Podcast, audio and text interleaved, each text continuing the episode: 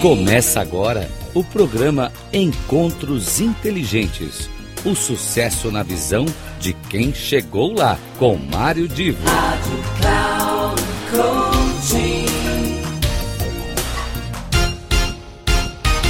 Começa agora mais um Encontro Inteligente, hoje com uma programação diferente. Eu faço parte de um grupo de especialistas em mentoria, coaching, palestras. É um grupo reduzido e está uh, todo o nosso trabalho em um portal chamado Tcenter, T-S-E-N-T-E-R.net. E o líder desse portal, o Marcelo Araújo, ele faz entrevistas regulares com pessoas que, como eu disse, são os especialistas. Eu, inclusive, já tive a, a honra de ter sido convidado e a minha apresentação já reproduzi aqui no Encontro Inteligente passado. Recentemente, ele fez uma entrevista com uma colega nossa chamada Alessandra, e ele vai apresentar o currículo da Alessandra, com foco em inteligência emocional.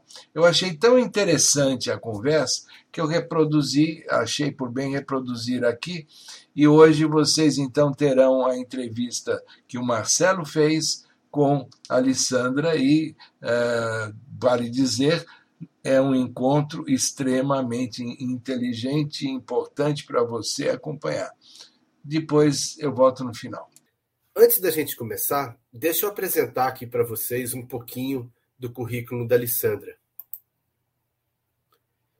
Então, a Alessandra ela é mineira de Belo Horizonte e mora há três anos na Itália.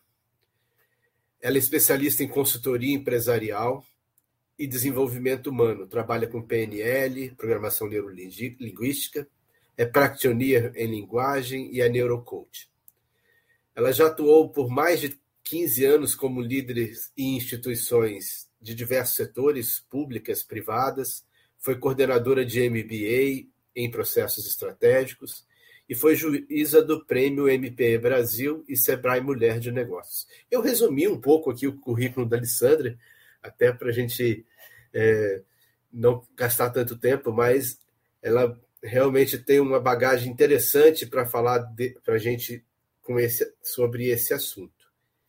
Então, para começar, eu gostaria de ir direto para a pergunta que é o centro da questão.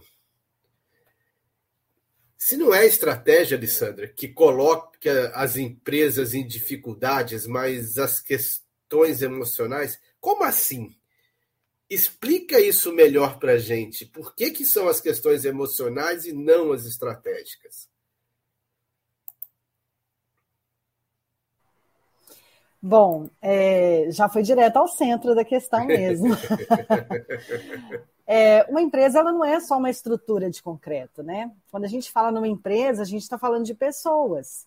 E pessoas são seres complexos, cada um tem as suas necessidades, as suas expectativas, seus medos, mecanismos de defesa, uma forma de ver o mundo diferente para cada um de nós e uma maneira também de se comportar dentro de cada situação.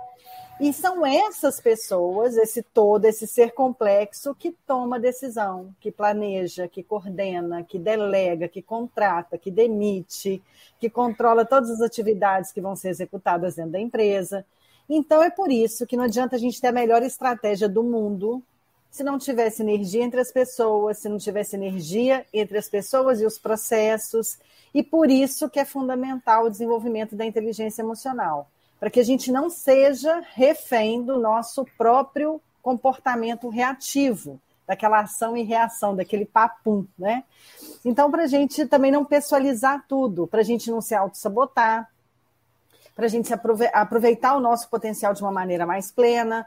Então, é por isso que não é a estratégia que atrapalha a vida da empresa, mas essa desarmonia, esse, esse é, descontrole, essa carência de, de inteligência emocional. Entendi. Então, entendi que a inteligência emocional é a chave para diminuir essas questões. É uhum. possível a gente aumentar a nossa inteligência emocional? A gente consegue trabalhar isso? Então, antes de responder essa questão, eu queria voltar um pouco tá na, na, na, história aí da, da, da, formação desse conceito da inteligência emocional. Aí eu vou passar um slide. É, vou passar um slide aqui. Esses, esses dois pesquisadores psicólogos, o Peter Salovey e o John Mayer, é que foram os precursores aí desse conceito quando eles começaram a fazer uma pesquisa e estudar comportamentos e emoções. E aí eles entenderam que o primeiro conceito que veio de inteligência emocional é a capacidade que a gente tem de perceber e exprimir a emoção, de assimilar essa emoção ao nosso pensamento, de compreender e raciocinar em cima dessa emoção e saber regulá-la em si mesmo e também nos outros. Então, eles começaram isso antes do, do, do nosso querido pai aí da inteligência emocional, que é o Daniel Goleman. E, e, eles falaram então que a inteligência emocional ela tem quatro grandes pilares para esses dois pesquisadores. Um é da gente perceber as nossas emoções, de quando a, quando a emoção vem, da gente conseguir identificar que a gente está tendo uma emoção porque isso é tão automático, é um conjunto de reações neuroquímicas que muitas vezes a gente não percebe que, que está com alguma emoção. E mais para frente eu vou explicar isso. Depois dessa percepção, é raciocinar em cima do que, ela está falando para a gente. Mas o que, que isso significa? O que, que essa emoção significa? Por que, que eu estou é, me sentindo dessa maneira? Então, é dar um sentido para aquela emoção, entender o que elas significam, de onde que elas vieram, por que que elas vieram e saber como lidar com isso, que é o gerenciar as emoções, tratar essas emoções. Então, sim, tem jeito da gente é, desenvolver a emoção. Mas continuando aqui, Daniel Goleman, ele foi mais além é, do que esses dois pesquisadores. Ele foi é, aprimorando esse conceito, e, e assim, o primeiro livro dele é a tese de doutorado dele ele falou que, é, que inteligência emocional é esse conjunto de competências e habilidades que a gente tem que estão distribuídas em cinco pilares: autoconsciência, que é a mesma coisa lá que Peter e John falavam, né, que é a capacidade de reconhecer as próprias emoções, a autorregulação, que é a nossa capacidade de lidar com essas emoções, a automotivação, que é a capacidade da gente de se motivar e se manter motivado, a empatia, que é a capacidade de enxergar a situação pelas, pela perspectiva dos outros, e as habilidades sociais, que é o conjunto de capacidades envolvidas nessa interação social.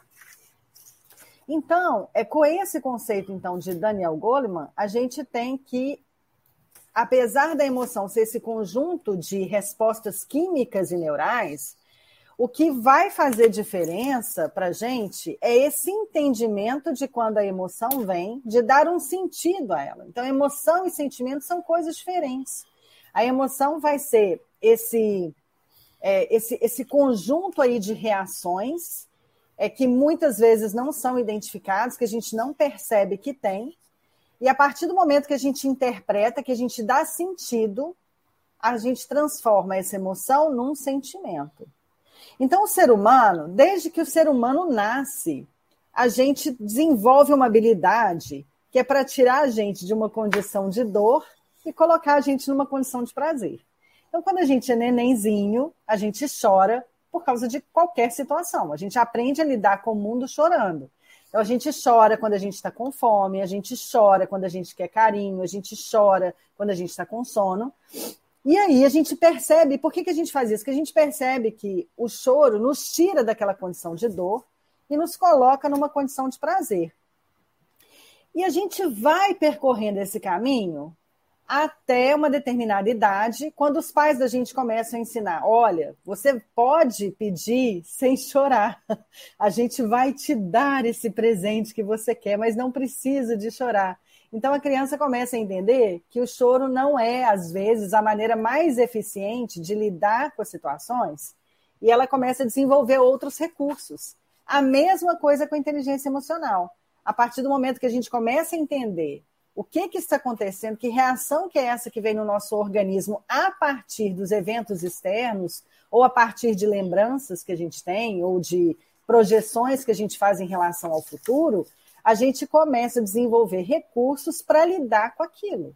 Mas a gente só consegue lidar com o que a gente conhece. Então, decodificar a emoção é o primeiro passo, a coisa mais importante, é entender o que está acontecendo ali, transformar aquilo num sentimento, dar significado, e a partir daí conseguir trabalhar cada vez com recursos mais aprimorados, sabendo o que, que se aplica melhor para cada situação. Ok. Então, assim, a gente, pelo que eu estou entendendo, a gente consegue sim é, aumentar a nossa inteligência emocional, mas entendi que não é, um, não é algo imediato, né? A gente vai ter vários passos para isso. Primeiro eu preciso compreender o que é cada minha emoção, percebê-la, e depois eu vou dando outros passos para aumentar esse essa, esse conhecimento da situação e conseguir atuar diferente. É mais ou menos isso? É mais ou menos isso. Quando a gente começa a entender que o nosso comportamento ele é um reflexo daquilo que a gente interpreta, da nossa maneira de interpretar situações, e que esse comportamento ele é condicionado pelas motivações que a gente tem, pelos nossos mecanismos de defesa, pelas crenças que a gente criou, pela nossa cultura, a gente começa a ter mais consciência e clareza para essa mudança. Então, é, a gente passa a não mudar somente o efeito, a gente passa a mudar também aquela causa que provoca aquele efeito. Ok. E, e para mudar esse comportamento, porque eu estou entendendo que não basta eu adquirir esse conhecimento, entender o que é uma emoção, eu vou ter que mudar o meu comportamento. E como é que a gente faz para integrar essas novas práticas na, nas nossas vidas? Como que a gente muda o comportamento? Porque ah. você está dizendo assim, a gente tem que cuidar do lado emocional das organizações, porque é ali que estão os verdadeiros problemas, mas não é algo fácil. E eu tenho que mexer no meu comportamento. Então, como é que eu modifico o meu comportamento para atingir esse objetivo? Então, é, a partir do autoconhecimento. Então, a partir do autoconhecimento, quando a gente consegue realmente entender o que se passa conosco, e a partir do conhecimento também do outro, que vai trazer para a gente clareza, consciência, lucidez, a gente vai conseguindo é, mudar esse, esse comportamento e, e prosseguir nesse desenvolvimento aí. É, a gente precisa de tanto de se entender, se respeitar também, quanto entender e respeitar o outro. A gente precisa de ser mais empático, buscar uma comunicação mais assertiva, é, se colocar numa posição de consciência o tempo todo, estando no comando, né? estando no controle ali da nossa mente, não sendo reativo às, às, às circunstâncias, às situações, então eu faço uma, uma, uma brincadeira que a gente assim a, demoramos a espécie humana, né, a, a humanidade demorou milhões aí, sei lá quantos milhões de anos para a gente evoluir o nosso sistema nervoso, a gente desenvolver um, um córtex pré-frontal. E aí, em vez da gente usar aquilo que a gente tem de mais evoluído, que a nossa própria capacidade de raciocinar, de entender e de interpretar, e age com o cérebro reptiliano fugir ou matar, dominando tudo. então, então, na verdade, é nos apropriarmos dessa condição né, que, que nos foi dada, que nos é permitida, de trazer mesmo consciência, clareza para as situações, para a gente lidar com elas.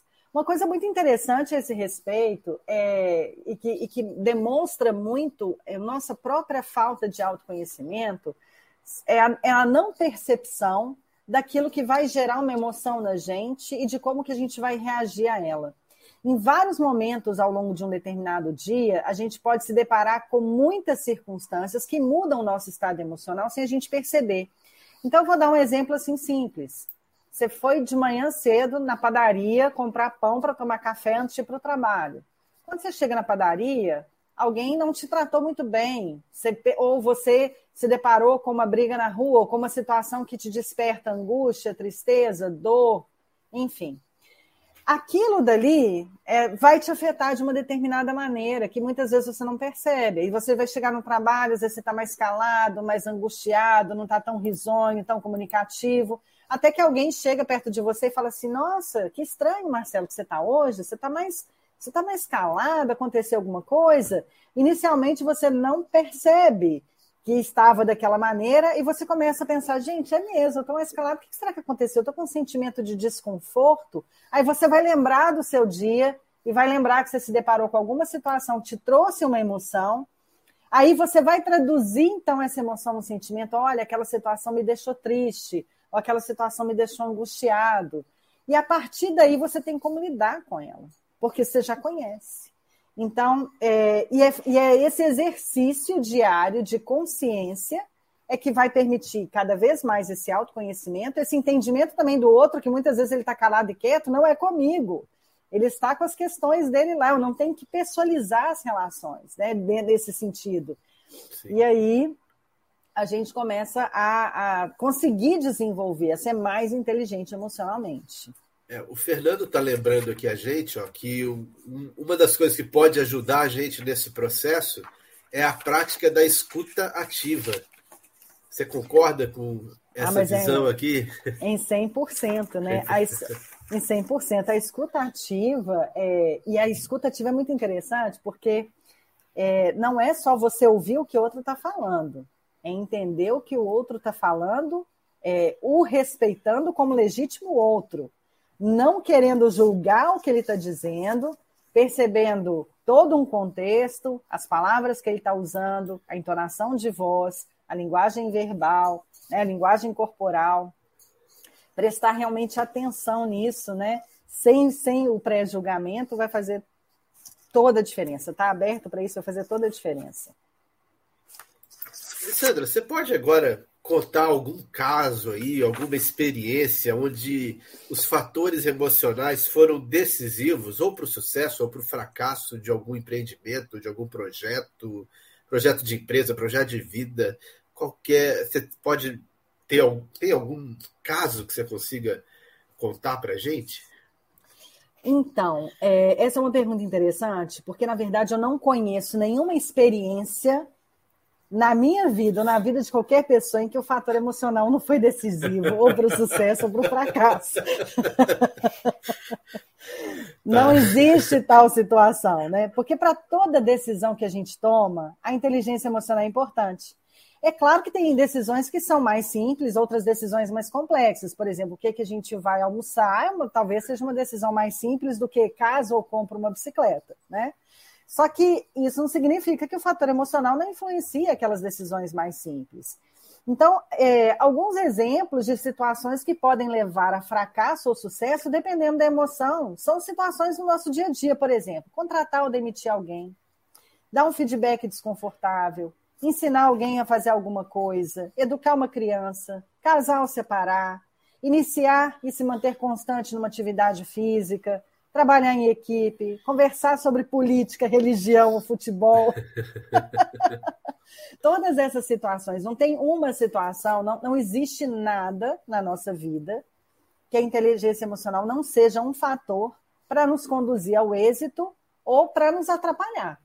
Então, é, não, não tem uma situação assim, são situações desde essas pequenas até decidir mudar de emprego, de país, de, né, de, de de tudo, enfim. É, é verdade. A gente não tem como separar razão, emoção e, e todas as outras coisas, né? A gente é um ser só, né? É único, né? Não tem Exato. como separar as coisas. Exatamente. E quais são as habilidades mais importantes e que são beneficiadas com esse equilíbrio emocional. Porque eu estou entendendo que, tudo bem, a inteligência emocional também traz esse equilíbrio, você ter respostas mais adequadas aos estímulos que você recebe, né? Então, quais uhum. são as habilidades mais importantes para a gente atender esse, chegar nesse equilíbrio emocional? Eu vou compartilhar aqui com você rapidinho. Ah, Primeira coisa, os benefícios da inteligência emocional é que elas vão gerar na gente empatia, vão promover o bem-estar, vão diminuir o estresse, vão melhorar as relações, vão possibilitar o maior êxito social e vão aumentar a resiliência. Quando a gente transporta isso para um ambiente né, corporativo e a gente vai falar de liderança, a gente vai ter as, as seguintes, é, outras seguintes é, habilidades que a gente vai precisar de desenvolver. Então, a gente vai precisar de desenvolver tanto habilidades de relacionamento quanto habilidades de gestão. Então, nas habilidades de relacionamento, a gente vai ter a inteligência emocional como uma habilidade extremamente necessária para o líder, a escuta ativa, a empatia, a flexibilidade, a despessoalização e a comunicação. E, junto com isso, também habilidades de gestão que a gente precisa de desenvolver, que essas de relacionamento vão potencializar essas habilidades técnicas, que é o planejamento, o controle, análise e solução de problemas, a visão estratégica, constância, delegação e feedback. Então, é fundamental né, para uma pessoa é, se apropriar desses benefícios de inteligência emocional na sua vida pessoal e também na sua vida profissional. Né? Ela vai é, trabalhar em, né, de maneira sistêmica, e quando a gente está falando diretamente das lideranças, é, a gente está falando disso daí, dessas, dessas habilidades de relacionamento específicas que vão potencializar essas habilidades de gestão. É, eu entendo que a gente fala muito das lideranças porque elas têm um papel importante nas organizações, mas isso aqui é para todo mundo, certo? Como você falou, todos os eventos que a gente participa é, são muito, geralmente decididos pela emoção, né? Como você disse, o cérebro reptiliano, não, na verdade, o, é, na verdade, não o reptiliano, mas o, o, o, o cérebro emocional é o que. Sistema toma, límbico. O sistema límbico, tá, fugiu, fugiu a palavra aqui. O sistema límbico é que acaba tomando a maior parte das decisões, né? Ou ele ou o reptiliano, na pior das hipóteses. hipóteses né? É, o reptiliano é quando vem assim, é direto, a reação pura é o reptiliano, né? Então, muita gente acredita que o córtex só faz justificar a decisão do sistema límbico, né? E na verdade, quando a gente ganha mais maturidade emocional, mais inteligência emocional, a gente consegue fazer o sistema límbico escutar um pouco mais o córtex antes de tomar a decisão, né? Exatamente. Quando a gente toma as, a, qualquer decisão baseada na emoção que você está sentindo no momento, é, a gente corre o risco daquela decisão não ser mais a mais assertiva. Isso, gente, até para agenda, para fazer um, estabelecer um compromisso. Eu tenho uma, uma questão que é o seguinte: no dia que eu estou, quando eu estou descansada, eu assumo todos os compromissos que alguém quiser que eu assuma. Ah, vamos, vamos fazer tal projeto, vamos, vamos fazer alguma uma reunião amanhã para tal coisa, vamos. Agora, eu não sei como eu vou estar amanhã. Eu sei que agora eu estou descansada, eu estou disposta a fazer aquilo, então eu posso agendar. Mas se eu não estou, descansada, se eu estou cansada, eu não todos os compromissos que, que alguém quiser que eu assuma mais para frente, a minha tendência é negar. Então, o que, que eu tenho que fazer? Eu falei assim, não, calma, peraí, amanhã é outro dia. Não sei se eu estarei cansada ou descansada. Então, como eu organizo o meu tempo para me manter numa situação confortável? O que, que eu posso ou não posso assumir? Então, é a gente, é contar até 10. é parar para pensar o fazer essa paradinha vai dar aí um, um fôlego, uma consciência, e à medida que a gente vai é, amadurecendo, que a gente vai é, essa inteligência, amadurecendo essa inteligência emocional, a gente vai ficando cada vez mais treinado nisso. Isso começa a ser também automático. É, começa a ser natural agir dessa maneira, de determinada maneira. Então, gostaram dessa conversa entre Marcelo Araújo e Lissandra Clementoni? Eu fico feliz que agora a gente, pela primeira vez, inaugurou aqui o espaço com uma conversa entre duas pessoas que são muito inteligentes, muito importantes, competentes, e com isso eu chego a ampliar uh, o alcance de, desse nosso espaço para um conteúdo cada vez mais direcionado para você no seu dia a dia, na sua atividade profissional, enfim, para você tirar proveito. E não deixe de nos acompanhar aqui semanalmente nos nossos encontros inteligentes.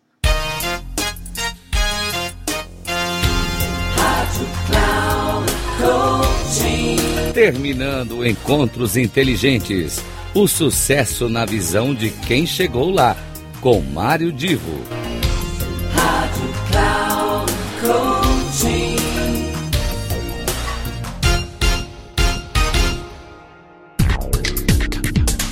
Não perca Encontros Inteligentes.